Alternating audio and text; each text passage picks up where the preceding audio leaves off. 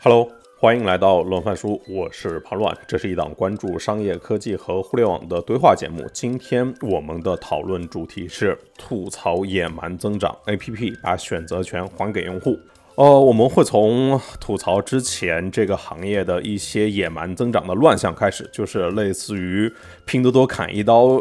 诱导用户分享、欺骗用户注意力的套路，过渡到今天这一些乱象为什么会减少？然后这些变化为什么会发生？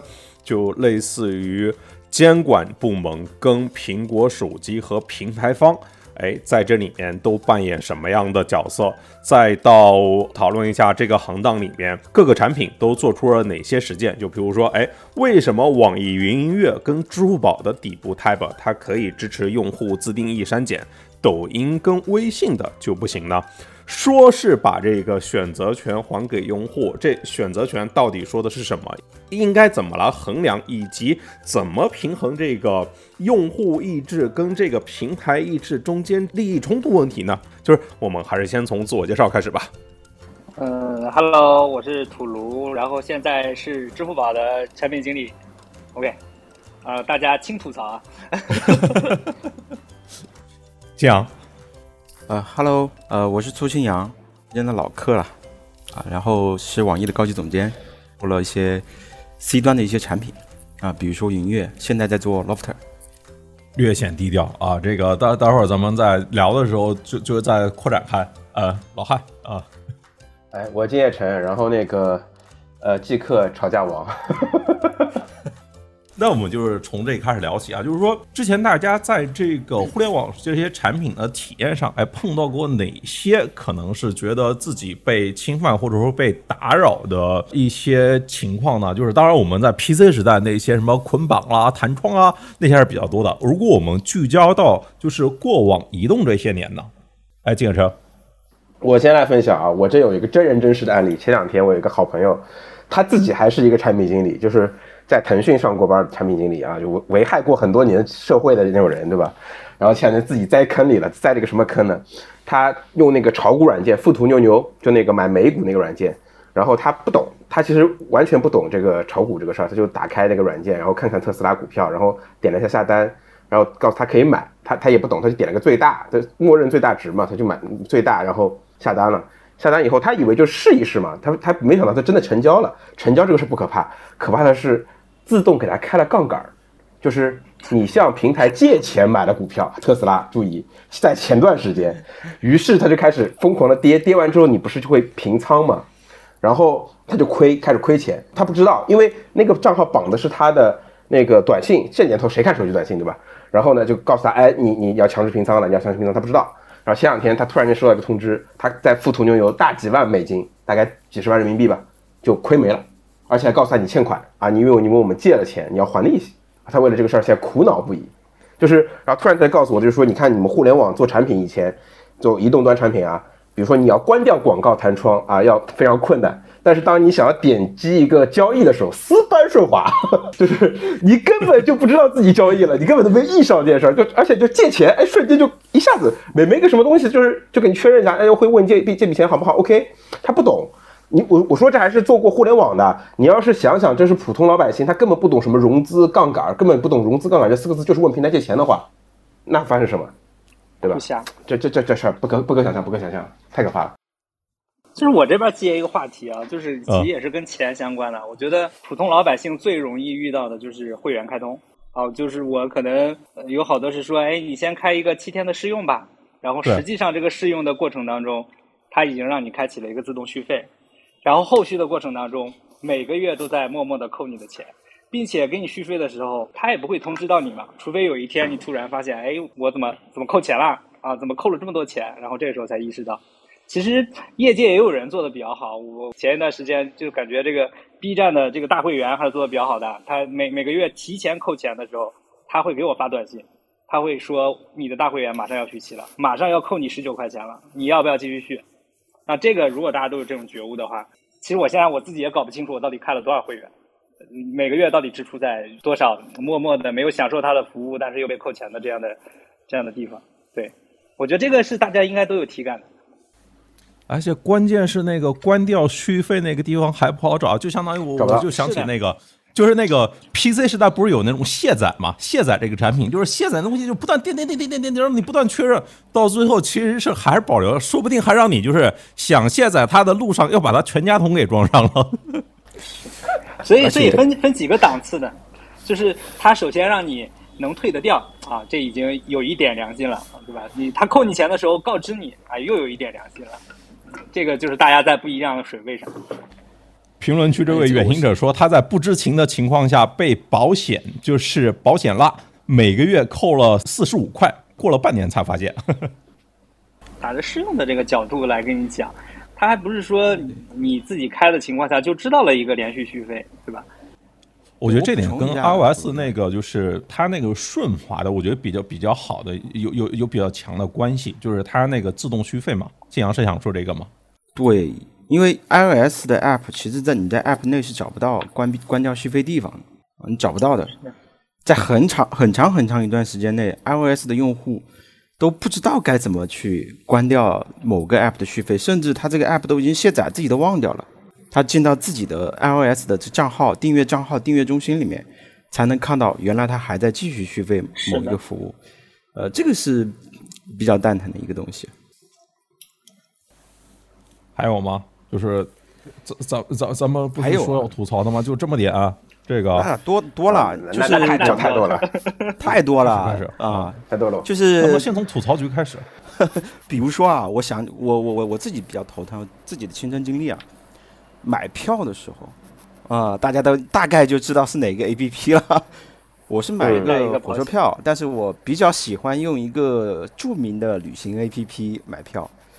而买完以后呢，我我因为我那，所以我发现退回来的金额跟我实际支付的金额不对等，我才那个时候我才看，哦，我原来买了这么多年的票，都比正常的火车票的原票价都要高五块钱，贵五块钱。他默认帮你买了保险，我也经常碰到，到现在为止啊，都还可能有，对我就包括去出行的住宿，啊，可能也会有一个退定险啊，无忧退款。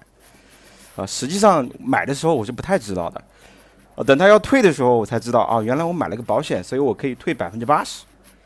那实际上很多大多数情况下，我后来打电话，有的时候打电话问问店家，他说，呃，你可以直接退，我这边给你操作，全部退给你。但是如果通过平台退，一来二回，然后百分之二十没有了，而且大多数人都不知道。哎，那就就如果我们继续往下来聊啊，就是说其实是就是。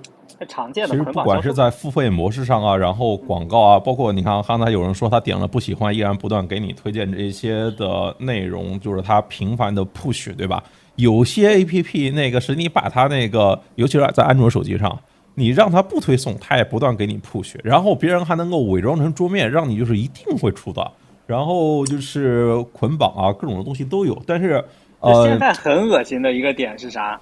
是有的手机厂商竟然也会仿正常 A P P 的 push 给你发发广告，这个是很恶心的一个点。就是这个 A P P 并没有发一条 push，但是手机厂商会帮这个 A P P 以一个名义把这个 push 给发过去，这个也是很恶心的一个点。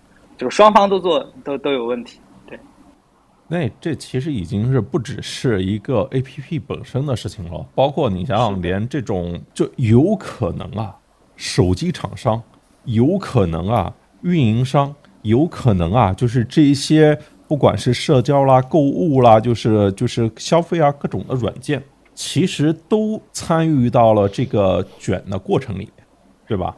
哎，这个虽然说啊，这个就是就天下熙熙攘攘，其实都是利来利往嘛。我不知道就是为什么，就是他们会这么的忽视这些用户的权益呢？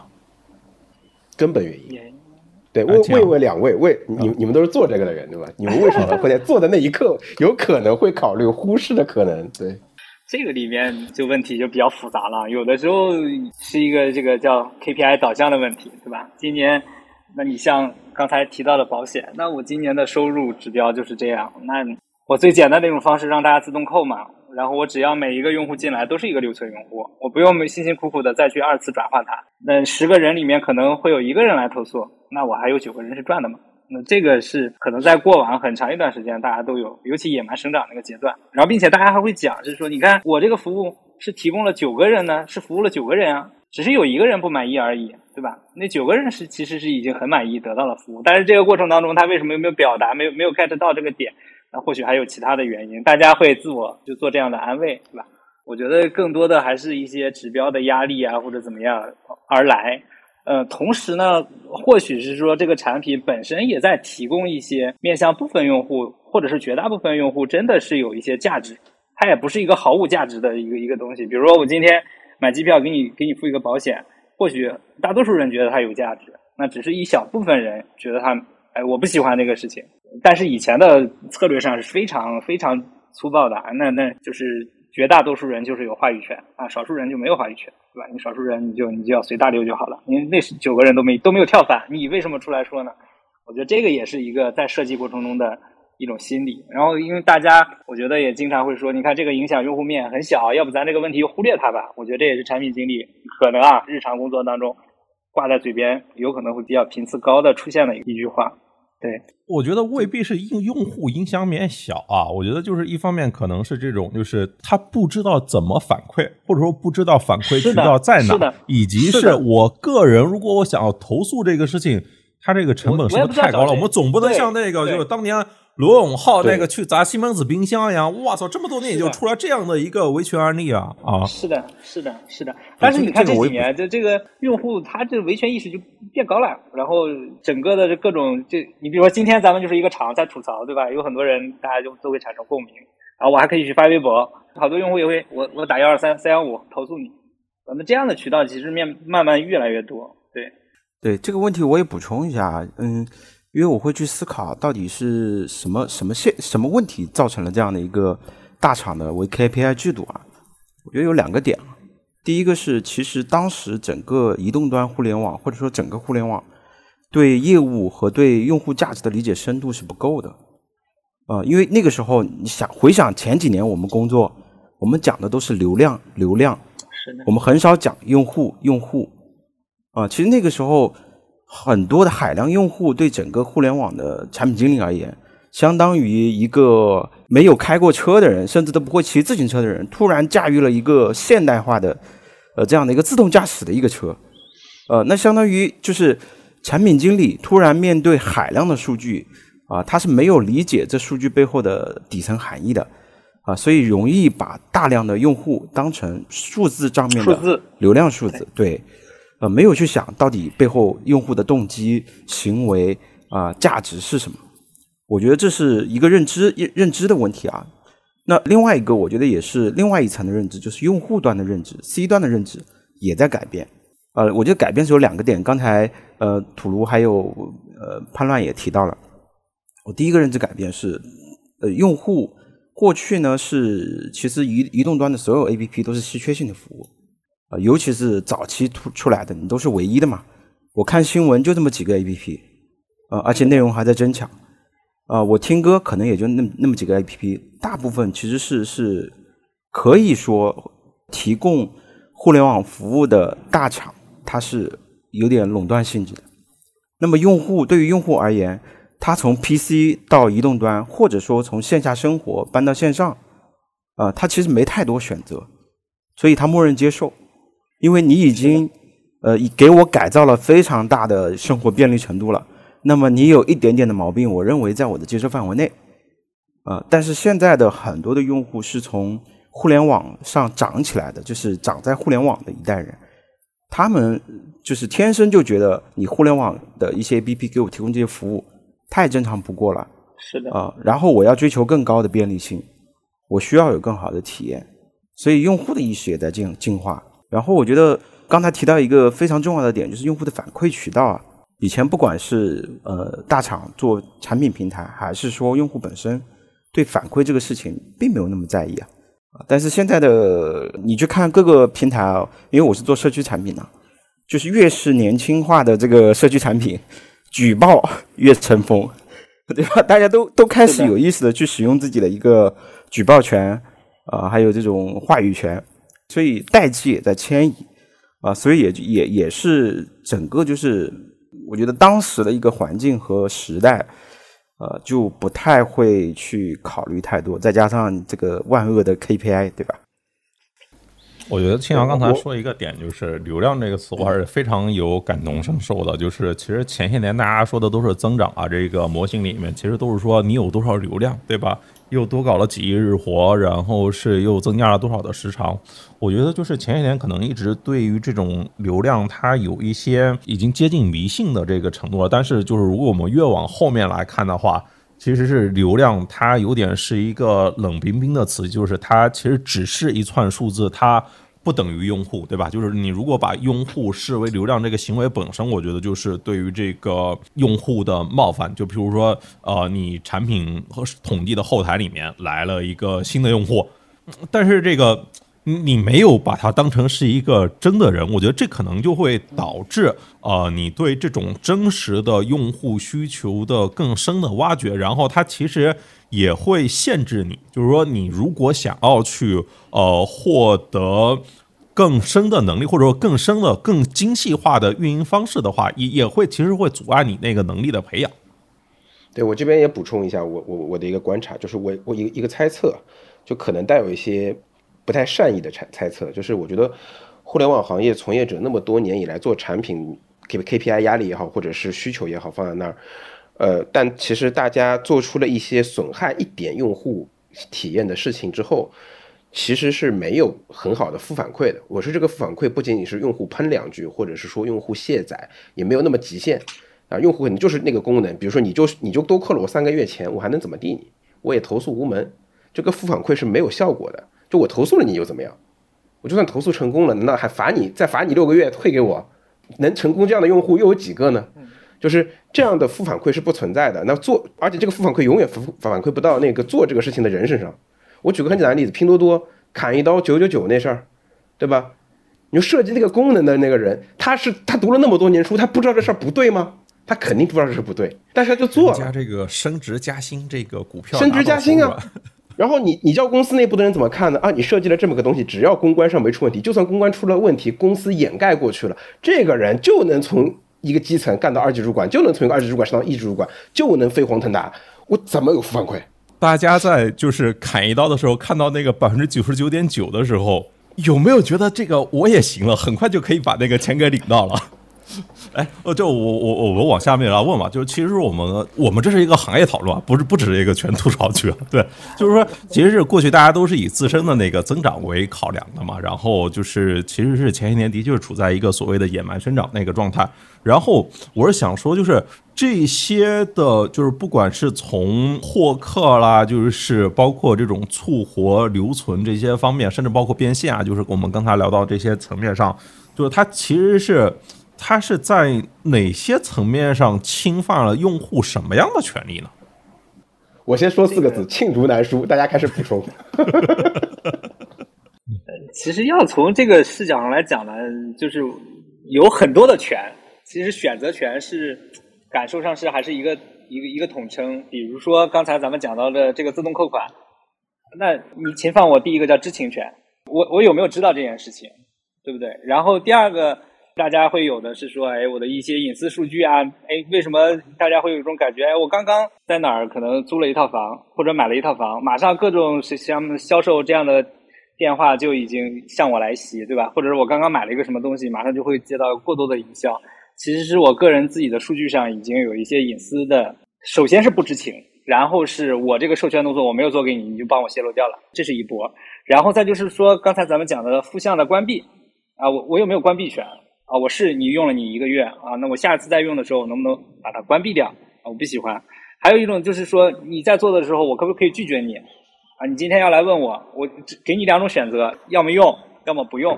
啊，其实我我是选，就像 push 一样，对不对？你要么就不要给我发 push，要么就给我发 push。但是你要一旦接受发 push，好了，各种营销向你来袭。你一旦选择关了 push，好了，你重要消息你就你收不到了。啊，这个东西其实是。对用户来说，没有一个对某一个东西的拒绝，这些总的加起来，其实是最基础的一些配备。那可能再更深层次的是说，我自己能不能编辑啊，我能不能排序啊？那更深次的一些编辑性的权限，这些组合起来，看上去就是我们它应该还是说选择权中的一部分了，还不是说全部。嗯，大家可以做补充。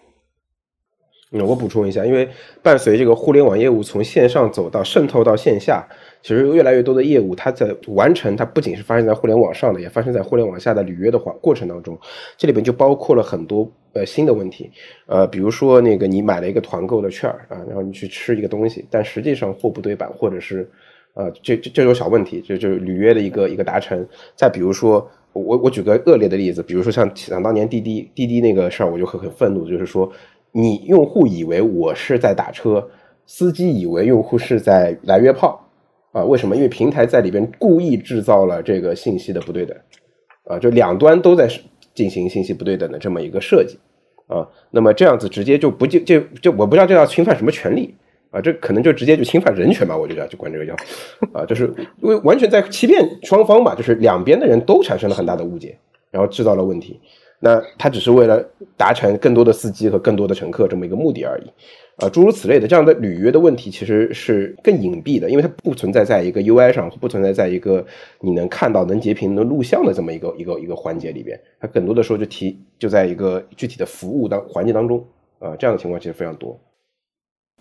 OK，呃，我继续来问啊，这个。我我我是好奇啊，就是说类似于这些各种的增长手段嘛，就是我觉得当时大家做的时候，没觉得野蛮。我们今天回头看，的确是有点是对用户不那么很，甚至很不友好了。我说，但是这个事情除了我用户体验不好之外，我公司的那个收入各方面蹭蹭涨啊，我的日活，我的融资，然后那个员工的那个薪水期权。哎，我是好奇啊，就是就是这些野蛮增长的各种手段和产品设计，它除了就是对用户的体验造成了一些影响之外，但你还不得不用。哎，它对于这个产品本身和业务自身这个健康度的运转会带来什么样的问题吗？还是说这个其实只是用户受损了，但其他一各方面都很好啊？这下面大家肯定还会继续往前做。其实这个事情就是说，短期你可能是确实是有一波数字的增长。但是实际上，时间长了之后，你其实是一个客源的丧失。就像刚才，呃，举的那个那个我们买票的那个例子。如果说我我我发现一次我这样的动作，那可能他以前是你的一个忠实用户，他每次都在做。那我下一次，那我自然就去幺二三零六买了。幺二三零六没有这么多的东西，对不对？其实我觉得各个厂也越来越注意到这一点，就是做到最后的时候，你这样的事情做多了，就刚才讲了砍一刀。你现在再拿出来讲砍一刀，已经对不起，可能就没有这样的这样的功效了。甚至是说往大了说，你到最后都不是损害的你自己这个 A P P 的利益，而是可能对整个行业都是颠覆性的一些影响，对吧？呃，其实就像三鹿一样嘛，对吧？用户不知情加了一些东西，那你到最后对奶业是一个整体的冲突。我觉得到互联网也是一样的，你短期可能很爽，对，但是这个事情其实是不持久的。其实刚才土炉讲那个例子，我自己是深有体会的。就比如说我在某生活服务产品里面就是订票，然后结果发现退不了，然后我到那个现场发现啊，这个其实是是属于待订，那家店并没有入驻那个产品。然后就就譬如说今天大家订票的话，我觉得所有的入住酒店前台都会跟你说，用我们的 APP 吧，我们其实才是最便宜的。对，因为它这个很可怕的，就是一旦。呃，比如说自然的流失，是说，哎，它本身对你没有那么忠实，或者或者在数据表现上对你对你来说还好，你可能还有机会再去把它促活，再去把它给给拉回来来使用。但是，一旦这种伤害出现的时候，它一旦对你产生一种厌倦的时候，那你就很难再去把它给激活了。你可能这个随着这个规模的增加之后，你会发现有一波用户你永远激不活了，很难激活它。对，像我现在的性质就逐渐变成了我去那个。酒店的直营平台里面，对，不管是他的小程序还是他的 APP 里面，我自己去订票，就是我不让这个不走中间商了。我们其实今天就是吐槽是一个部分，但其实说我们刚才聊的这些乱象，在这些年里面是有得到过一些的改变的，对吧？这些改变它体现在哪些层面呢？就譬如说，我们就是聊选择权这个事情。哎，其实这个选择权到底是指用户的哪些的具体的权益呢？以及就是谁来定义这些权益？你比如说，你看评论区大家说这个设计 APP 的人，他其实没有决定权啊。背后授权的人，你你如果那纯那个看背后授权的这个人，他的社会责任感跟格局了。土罗。其实以前是这样的，就是就可能确实是这样，呃，就是这个决策者他自己来来做。但是这些年啊，就是尤其感觉从一七年往后，最近这五六年，呃，其实我们的宏观环境上本来就在发生变化啊，就是可能国家已经有各种各样的政策出台了啊，比如说我们最常规的隐私保护啊，这个对不起，这个东西就有了弹窗。你不是在搞弹窗吗？弹各种弹吗？那好了，国家也有这个相应的，你不能出现呃过度营销的东西，你的弹窗里面必须要能关掉等等。它其实是在我们的合规部门已经有一些制定的标准和规范啊，包括我们今天还在谈，是说这种这种授权过程，哎，你是提供了一个授权过程，用户也可以拒绝，哎，但是下一秒你又问他要不要授权，我们连这样的细则上面。其实，呃，我们的政策是逐步的在细化的。那这个里面，我理解就是有人会走在政策前面，有人会走在政策后面。那你在政策前面，哎，你就可能有优势；你在政策后面，你就有劣势。对，我觉得这个宏观上本身就有一部分。第二个就是感受上是消费者自己这一侧，他逐步的啊就被套路，套路太多了之后，他自己其实大家都有免疫力了啊。那你发现你这你这样的招子可能不好使了，没没有用了。你虽然哎也默认选了勾选，但是用户自己也会把它给给给给去掉。那所以在这个趋势下，我觉得大家也可能能更理性的来思考，说我到底提供什么核心的价值？我是不是要把我自己的核心价值再去放大一些啊？去服务好我该服务的人群，这样也是是说推动着整个这个规则和行业在一些一些变化。我觉得主要还是说用户意识的变化和我们宏观政策的一些社会乱象啊，国家其实还是有一些要求，再加上平台各自的需要。你比如说以我们这边为例，那我们今天走到一个现阶段的时候，就不得不面临这个问题。那你你去怎么解？那一定是有平台自己的一些思考，所以也不纯粹是啊说人。就是靠那个决策的人，但是就你到这个时间节点了，你就要做这样的事情。这听下来，这个监管部门在这里面发挥了很大的正向的作用啊。对，是的，虽然它很延后啊，但但但但是肯定是说啊，已经乱象丛生的情况下，其实最早的时候就是我们在 PC 时段，然后做那个手机短信订阅的时候，这也是可能你让业界啊自发的去做，有的人会做的很好。但是最后这个乱象还是政策也会在里面去做一些相应的引导，他就要求你必须要去做一些负向的管理动作。对，嗯，这这个感感受我特别深，我就举个最近大家人尽皆知的例子嘛，就是那个羊了个羊的事情，就是那个游戏一出来，第二这第二关全中国应该没有人能过得了，对，因为他就压根就过不了。然后那个，这就是一个跟砍一刀一样的事儿吧，对事实证明，用户其实并不接受教训，靠用户自己自发的觉醒是没有用的。最后这事儿怎么解决的呢？就我，我，因为我合伙人有一天突然间给我发消息说，哎，我杨了杨第二关过了，他他意思是想告诉我他很厉害。然后我我跟他说不。因为你没看今天早上那个人民日报发了篇文章啊，新华社发了篇文章嘛，说那个杨了杨这事儿，新华社关注了一下，批评了一下，你可以你可以过了。对，对我我我就我就拿这个事儿举例，就是说对行业对这个行业来说，可能最重要的事儿就是监管，就是官方媒介、官方媒体，然后监管的公权力介入啊，来逼迫大家变得更好。因为真的是就是就就这个事儿是这样子，就跟污染环境一样，如果没有没有足够多的这个治理，用户真的就。就是不会停下来。我其实是对土卢刚刚那个说用户的变化这个事儿，我其实是有点想抬杠的。原因就是，你看拼多多在砍一刀以后的用户增长数据，对吧？你看从 MAU 到 DAU 是吧？包括到今天为止，我前两天有女朋友跟我说，我呃先先跟我说说那个呃，他帮两个朋友去砍一刀，砍完之后就他是最后一刀，就砍完之后一百块就拿到了。然后事实证明什么呢？还有人在砍呢，还有人在砍呢，还是有人砍呢。就是说，给我的感觉是靠用户自发的觉醒这件事是不够的。为什么能砍到？呃，不是，肯定不是因为女朋友手气好，一定还是因为政府介入政策，呃，这个这个监管介入了以后，拼多多开始说，哦，我砍一刀得要得让用户砍得到了。就是说，这个还是我觉得最后还是得靠这个量。我觉得在。我是去年还是还是还是今年的有一场我在潘导你直播间里我就说，当时有有有人在说国外的海外的这个呃 Web 二往前走是靠用户的自发觉醒，靠什么 Web 三啊什么让这个环境变好？我说我不信，啊，因为其实这个啊，对，这个中中美双方是一样的嘛。但是我说我我看到中国也在变好的原因是我们现在监管在介入啊，就开始罚啊，罚到你们这些人就是不敢再那么搞啊，开始罚。但是前提啊，这监管一定是听到了民众的声音。民众的那肯定，那肯定发生的对这里我也补充一个感受比较深的事情啊，就是因为最近应该各大产品都接到了一个监管的通知啊，就是要把匿名登录的权限、可使用的产品的范围变得和注册登录用户一样。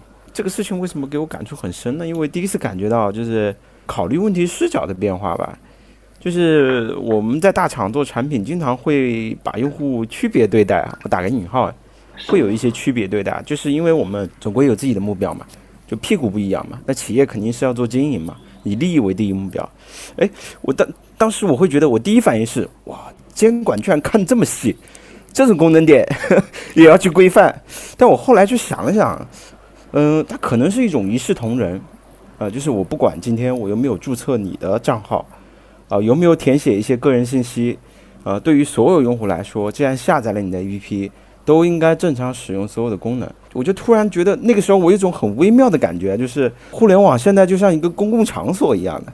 其实可能监管并没有把产品当企业经营行为进行管理，它是把它当成一个，因为现在网民太多了，对，它是一个公共设施了。我们所有的 APP 其实都应该是一个互联网的基础设施。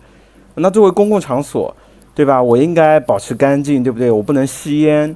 等等等等，哎，我就我就突然就能理解这些事情了，就视角确实不一样。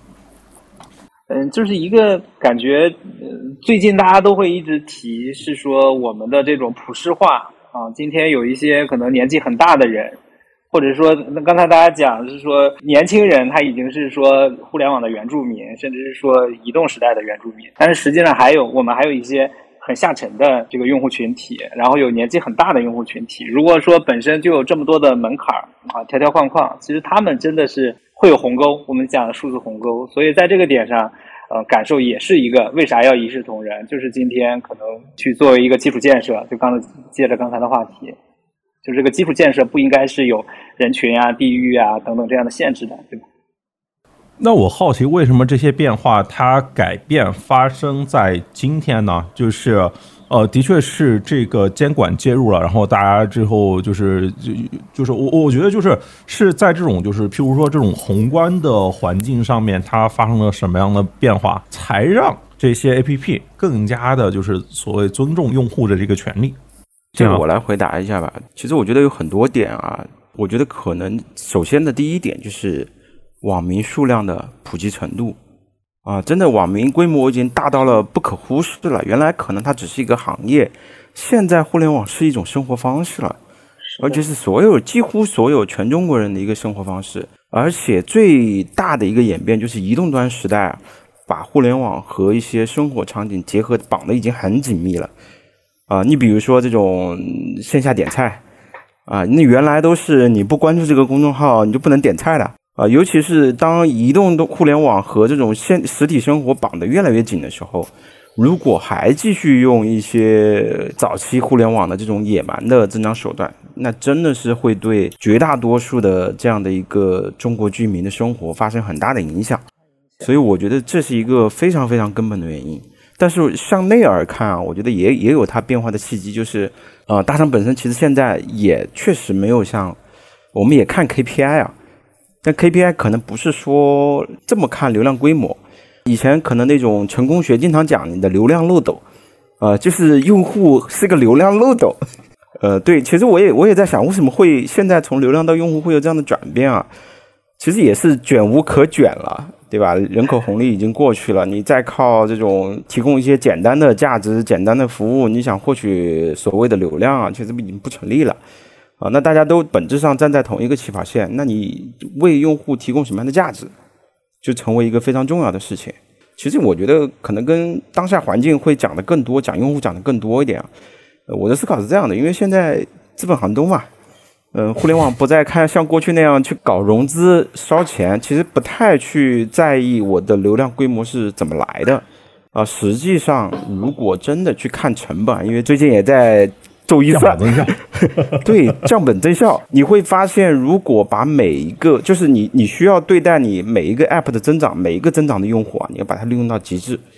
如果还像过去那样，我来了，然后我的次流率可能只有百分之十几、百分之二十几，其实意味着就是你的增长成本你一个年薪用户的增长成本是极高的，你花不起这个钱。我们开始讲究续订率啊，讲究留存率，对吧？不再讲究所谓的用户规模了，所以这也是一个推动整个互联网大厂内在改变的一个契机吧。刚才青阳讲的就是说更加关注长期价值，其实就是从流量到用户嘛，但就是。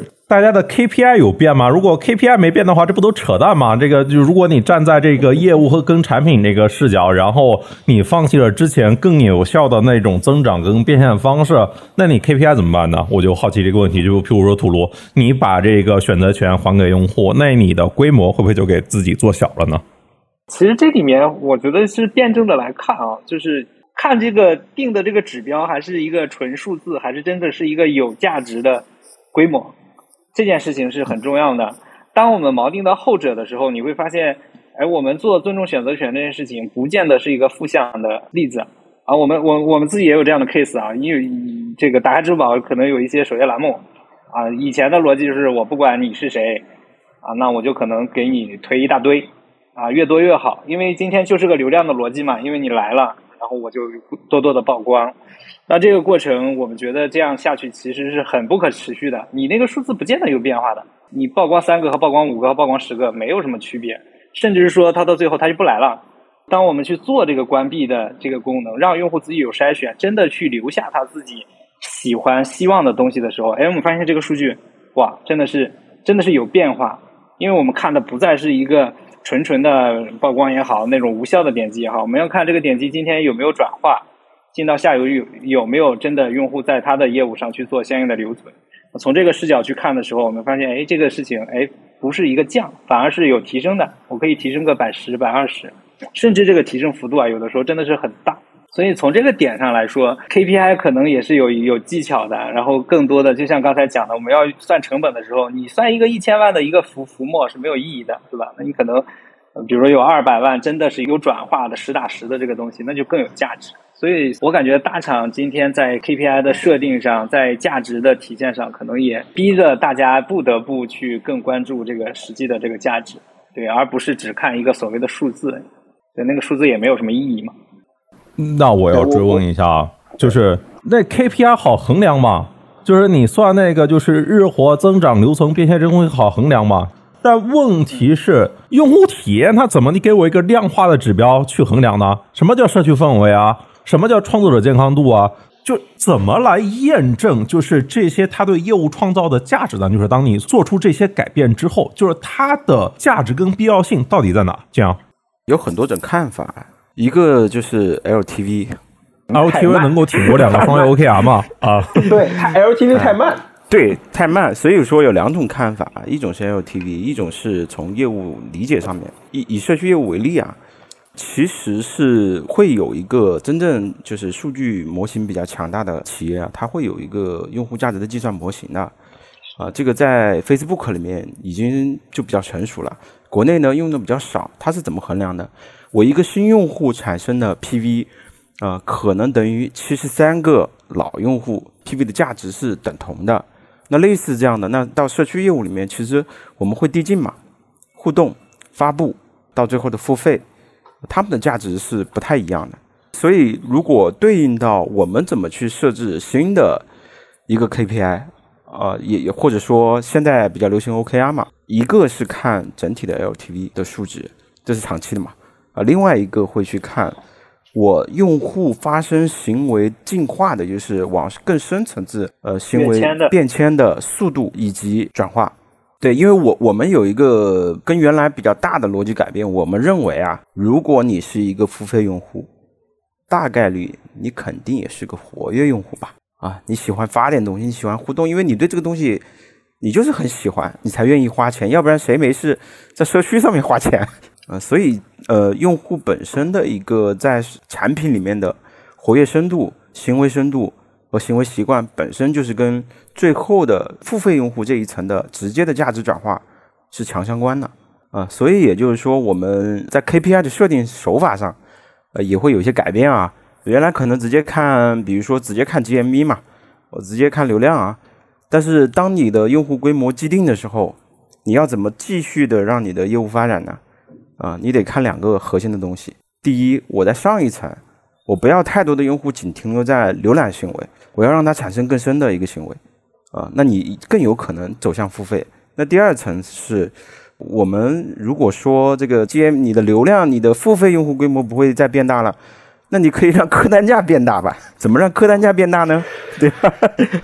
续订，哎，续订很重要，对吧？哎然后再就是这个提供更多的增值服务啊，让它的购买的价格上升。那就是就回到了，其实 KPI 最后的设定也会回到这个价值本身。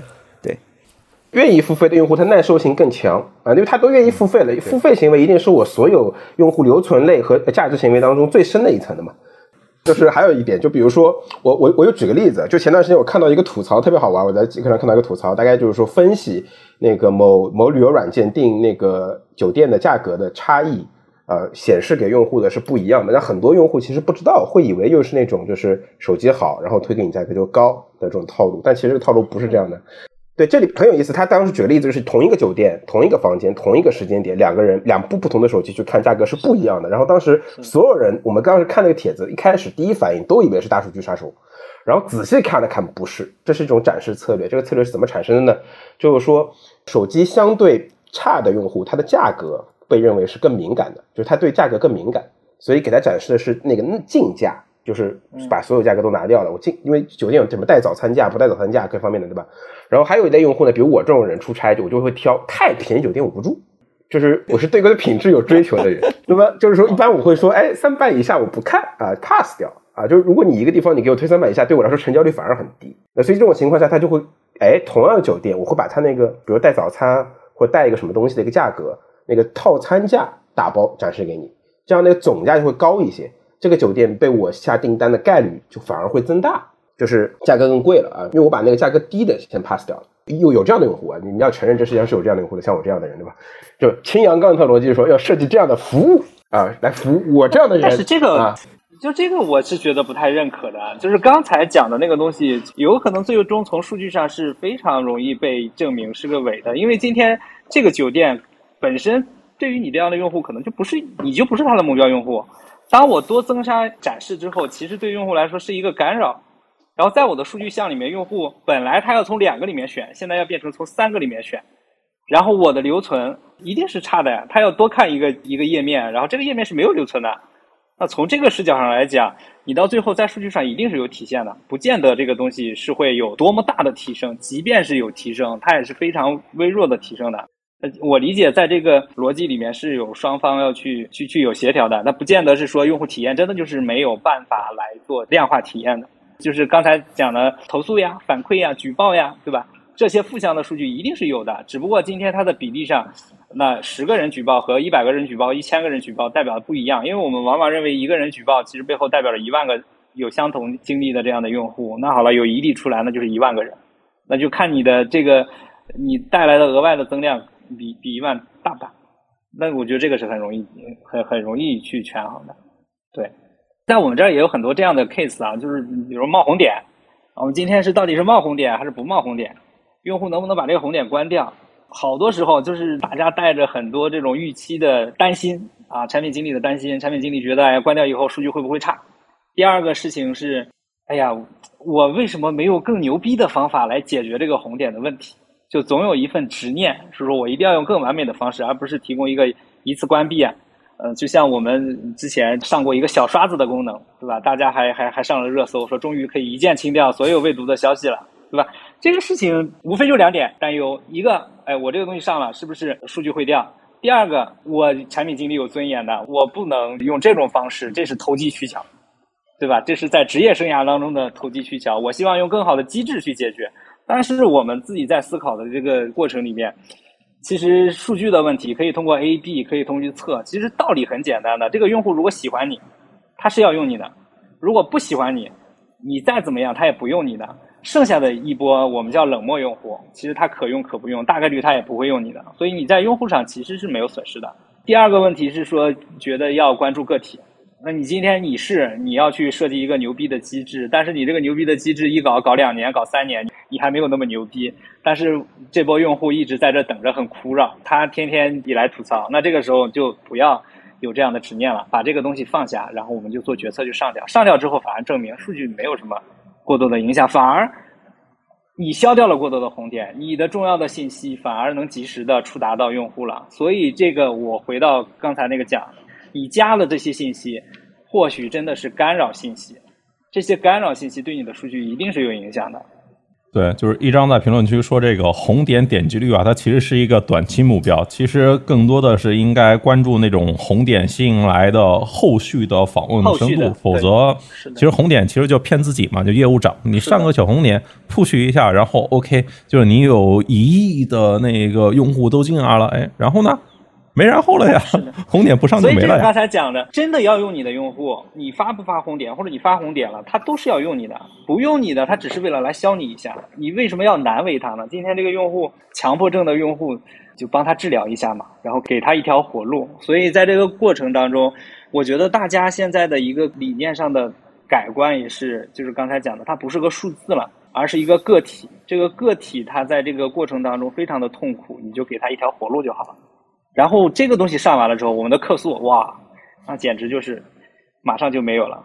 然后大家还会还会给你点赞，对我觉得这个是反而是你你可能做一百件你觉得对用户友好的事情，还抵不来这一件事情大家对你的好感度，对吧？他马上可能就会用你了。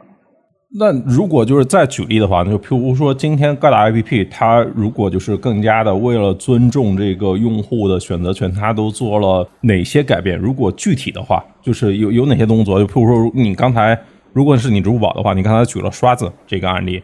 对，我觉得就是这里面能看到的是刚才讲的是那些基础的，就消费者保护权益的，什么知情啊，然后隐私呀、拒绝啊、捆绑销售这些东西。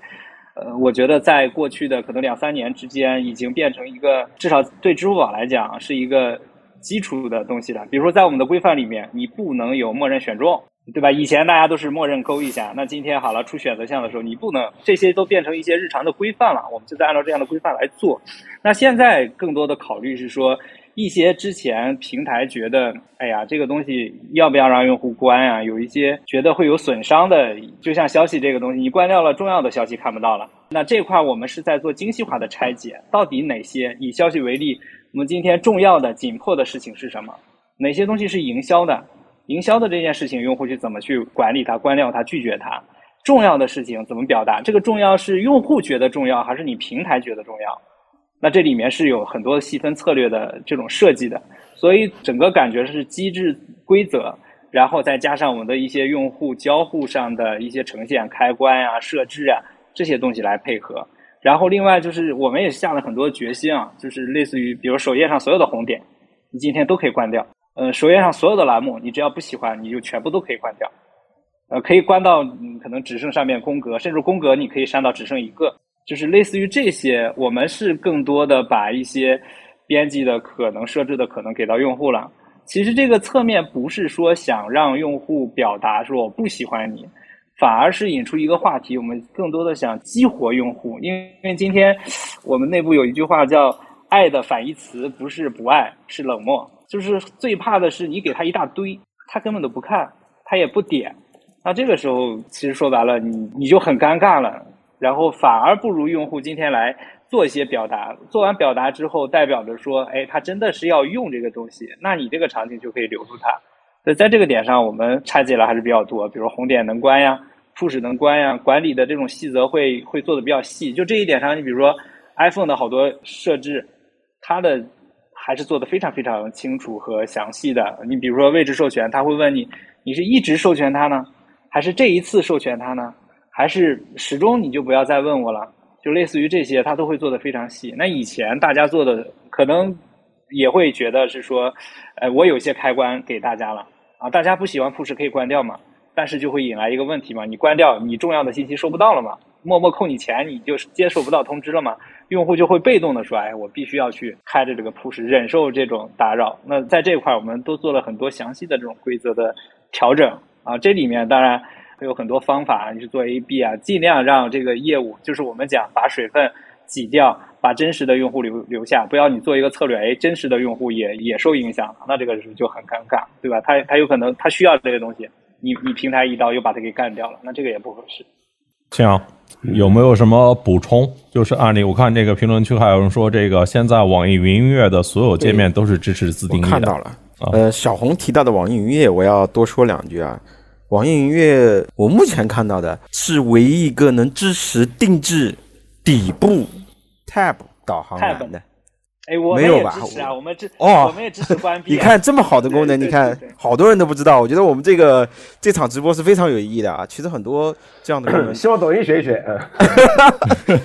你你看，现在现在我们经常会打，觉得那个不管是顶部还是底部啊，这个导航栏 tab 太多了，选择太多了，也关不掉，有些根本用不着。呃，那么云乐的底部是可以支持你删除掉你自己不用的板块的。然后云乐的首页也是可以定制的，顺序可调节，模块可删减，啊，这个跟支付宝是一样的啊，嗯，支付宝是也是做的比较早的。那我现在在 Lofter 做到有一个也是可能比较罕见的，个人主页是可以定制的，啊，Lofter 的个人主页你可以选择展示你的什么数据或者不展示什么数据。呃，你甚至可以，你不想展示你的，比如说你的评论内容，或者说你的一些相关数据，你也可以关闭掉。大概的这些例子啊。其实刚我听了两位在讲这个事情，就是我一恍惚间，我产生了一个很有意思的一个想法，就是前两天在看我们另外一个好朋友判官，判官在吐槽安卓手机。说你安卓手机，你手机出厂啊，然后需要这个 root 那个什么模块化重启，然后你才能正常的使用啊。然后就是说这个东西，你完你你你买一手机回来，你为什么要跟下条鱼一样？就是你不能直接吃啊，你得先做熟了才能用。这为啥呢？啊，就是这是个很荒谬的事情。我也在想这个问题，就是说 A P P 这个东西为什么今天好像越看越像安卓手机了？就是我当时我我记得我给我给判官的回复是，我说你以为你以为我买的手机，我买的是积木啊。我买回来拼乐高的快乐你不懂啊！就突然间恍惚恍神之间，我突然意识到一件事，因为我是一个 Web 二点零啊老人嘛，我从 Web 一一点零走来对吧？Web Web 二点零入行的一个老人，我我就在想，就是我记得当年我以前很喜欢的产品，像谷歌那样产品，就当时那个时代就是 less is more 嘛，就是简洁，就就一个框，什么都没有。当然，谷歌今天也有一堆东西对吧？当年就是一个框，什么都没有，你把你想问的东西输入进去，然后它就给你答案啊，这么简单一个事儿。为什么这样的产品在今天这个世界好像看不到了？就是，那或者我把这个问题这样问，就是少就是多，就是所谓的尊重用户这个选择权，它从口号到落实，它最应该解决的问题跟难点，它是什么？哎，问到点上了。我我做这件事情其实是有体验的，我就感觉大家做产品最怕是啥呢？给了你一个前人设计过的东西，然后你再来做，给到你的时候就已经很复杂了。所以我觉得大多数的 A P P 可能都会有这样的问题，就是它在过去的那个增长环节里面，已经不是那个谷歌那个样子了。然后你现在从这个状态再想往回退，这是很难的一个一个点。就是你要去解很多的问题，你有既得利益了，你有用户习惯了，你有一波人已经习惯了这种复杂的设计了，对吧？然后你再回到简洁，他不一定能习惯了，这也是一个点。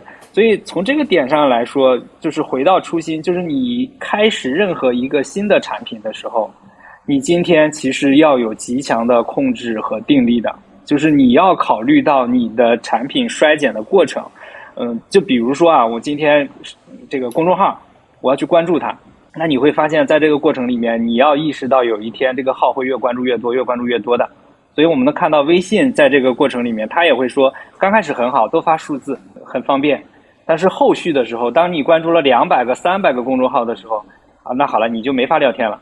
那这个过程，你做出什么样的产品设计？你在什么样的节点上要去做这个产品设计？是等到你有三百个号的时候，告诉你，啊，我今天数字变红点了。前段时间他不是做过了这个改变吗？还是说你在这个过日常的过程中，你的机制就已经不断的在进行汰换淘汰？那这个机制的设计是需要产品经理有一些远见的。啊，第二个点呢，就是说，你当你做到一个很复杂的一个点的时候，我觉得从逻辑上应该是先意识到这是一个个体用户的事情，就是你要先去做开关，先去做关闭，先去给用户做选择，然后让个体用户，即便是今天有百亿的用户、千亿的用户，他有需要，他能去得到相应的书籍，这个东西对你的数据之类的不会有太大的问题的。就刚才还是那个点，冷漠的用户。那才是你核心要去解决的问题，对吧？至少人家选择开和关都表达了对你的热爱，对吧？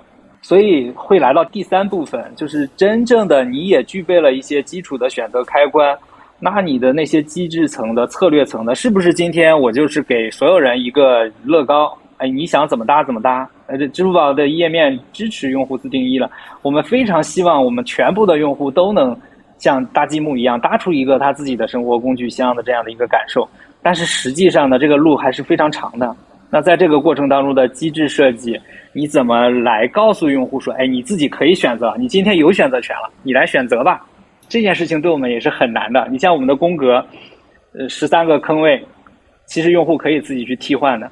那事实也证明了，用户有了替换工作之后，这个动作之后，它的一个留存程度是最高的。我们盼着用户来做这个替换，但是今天你怎么激发出他这个欲望来进行这个替换动作？这个机制就是说白了，去科普让大家知道有选择，到走到选择这件事情上是很重要的一个点。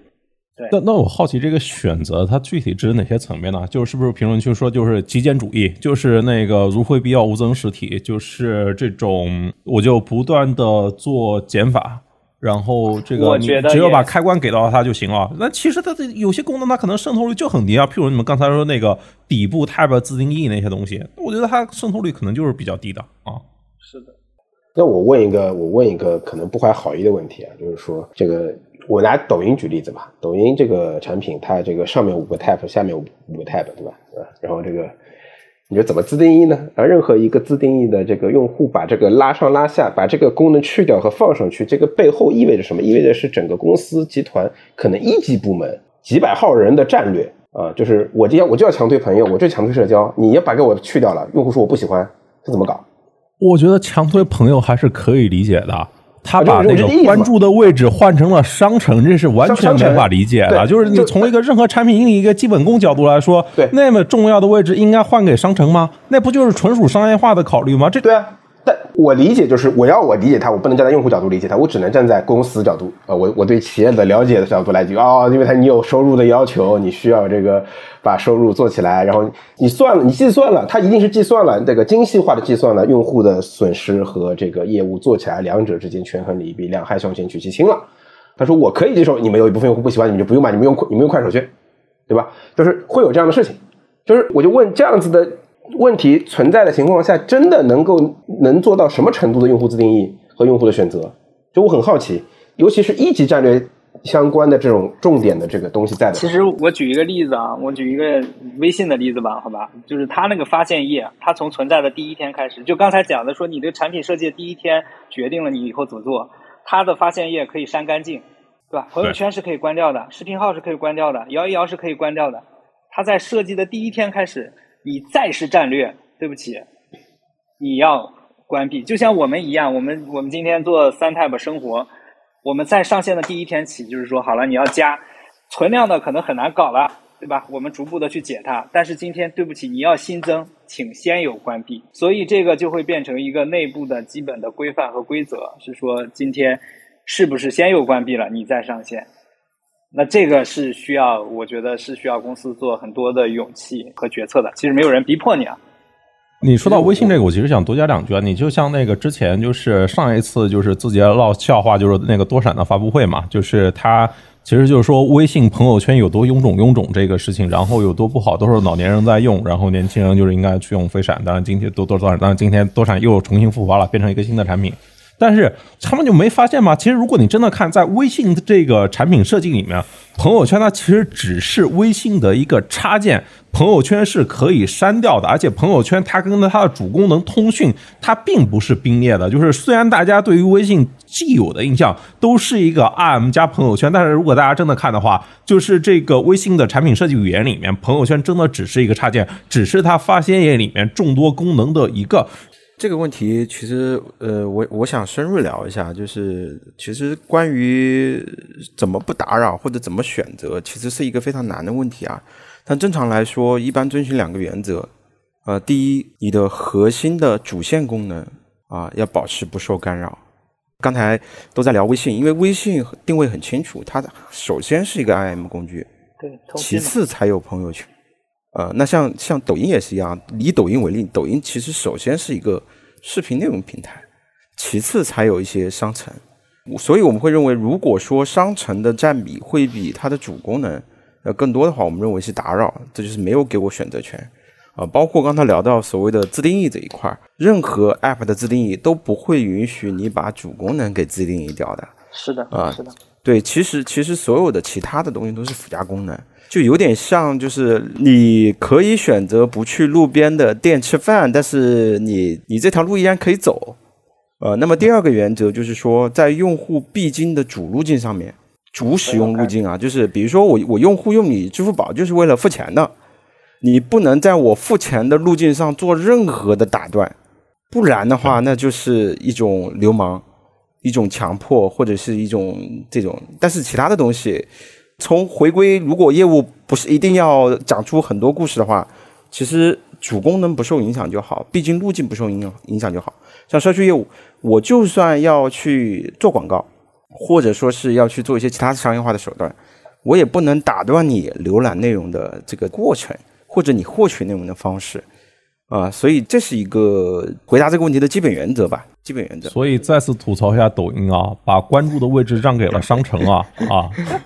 对，这就是主路径上。我我我刚想提的这个问题，你看我后面的那个坑在这儿。我的问题是关于这个主功能到底是怎么定义的？究竟是由用户来定义的，还是由平台来定义的？如果平台来定义，平主动权在平台手里嘛，要它上要它下，让你看不看到都平台说了算。如果这件事儿是平台来定义的，现在平台就觉得就该是你的主功能，用户该怎么办呢？抖音说，我觉得商城就是你现在的主功能，哎，你们现在用户就是需要，你不知道，我才告诉你，你就要，我就给你看，你怎么办？啊，我而而且最最骚的是，我不仅给你看，我还在这个里边给你加啊，你你推十条，我给你五条上升广告，我你我觉得你不仅需要，你还需要多看广告啊，来告诉你需要啊，怎么办？哎，这个点还真是啊，这个点就是就是他们肯定是不断那个测试过的嘛。那个我上次不是吐槽那个抖音现在的广告加载率实在忒高了，就是我体感上可能都超过百分之三十了。因为除了广告，还有直播间和那个探店各种东西嘛，他们都不算在广告里面。然后就是刘辉跟我说，就是他其实跟那个相关的同学聊过的时候。说这个百分之三十的数据，他们这个其实是做过这个用户测试的呀，没到极限啊，不影响留存啊，这个不怕体验差呀。我我现在已经关注到抖音怎么怎么对付我了，我发现他们已经摸清楚我了。他们每给我推三条探店一条广告以后，他们就发一条美女来勾引我，因为他知道我的耐心降到了极限，赶紧发一个漂亮小姐姐，哎，老金。放松你的情绪，relax。还有啊，再来两条广告，接着看。他已经抓到我了，你知道，他已经抓抓住我的这个节奏了，你知道吗？他已经把我已经拿住了，拿捏住了。怎么办？我现在作为一个用户，我很绝望啊，我也很绝望啊。其其实这个这个点确实还挺矛盾的。如果平台怎么判断这是不是用户的核心价值？还真不好判断，对吧？刚才也讲到了那个是不是我功能越简洁就代表我越尊重用户？其实也不一定。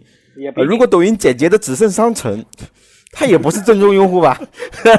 对，所以不是绝对的臃肿或者简洁就是尊重用户。所以这个选择啊，就是怎么样去更好的尊重大多数用户的选择权，又要兼顾一些小众用户的需求。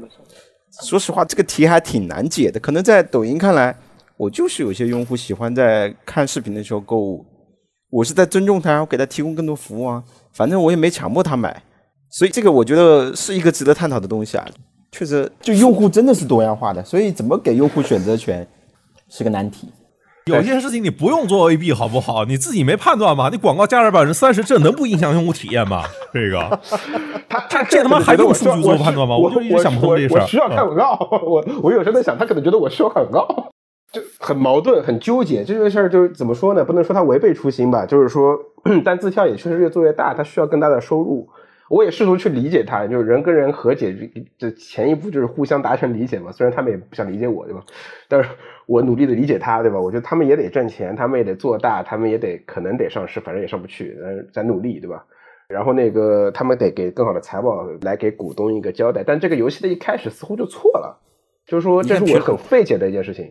你看评论区就有人说啊，你感觉是广告，我感觉是有效信息，这个你就很难衡量。我觉得这个评论区这个说的特别好，我觉得他是非常懂字节的。字节的思维就是这还是推荐没做好呀。对，我想说这个，就是说，但这我想说的是这句话，是关键是推荐没做好。啊，但现在问题就来了，现在问题来了，现在现在社会环境是什么呢？就是说，你看大家说啊，要做推荐的前提是我得拿更多的用户数据，包括大量用户隐私数据。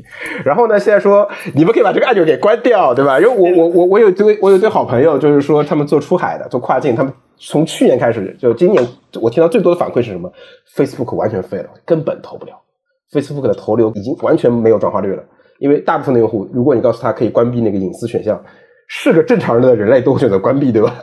然后一旦关闭了以后，哇，那个投流的效果真的是可以，就是匪夷所思。你可以说是，就是完全失效。就我不能说彻底坏掉吧，但是就是体验肯定是大降的。那怎么办？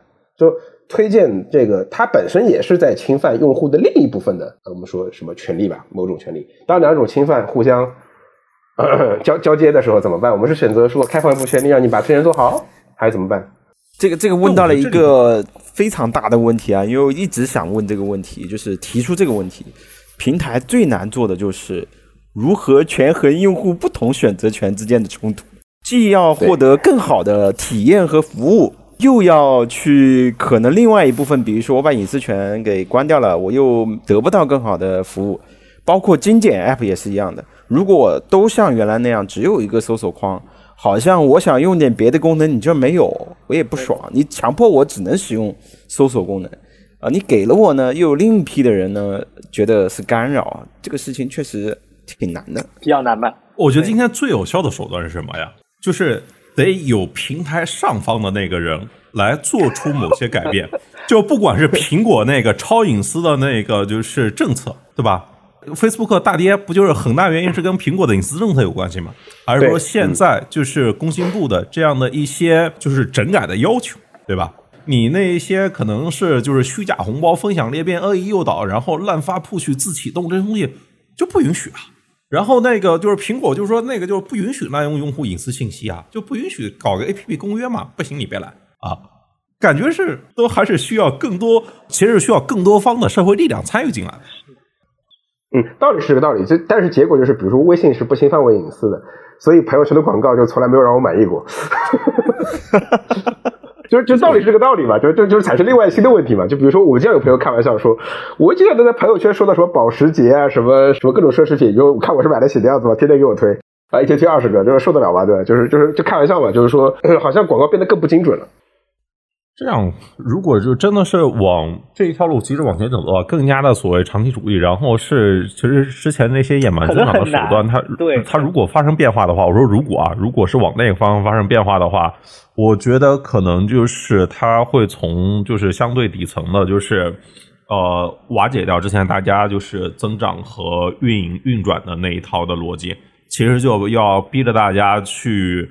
找到不管是就是评论区说的，就是他可能商业模式得重新设计，或者说你得就是找到自己那个真正的核心竞争力，其实是逼着大家那个在做提升。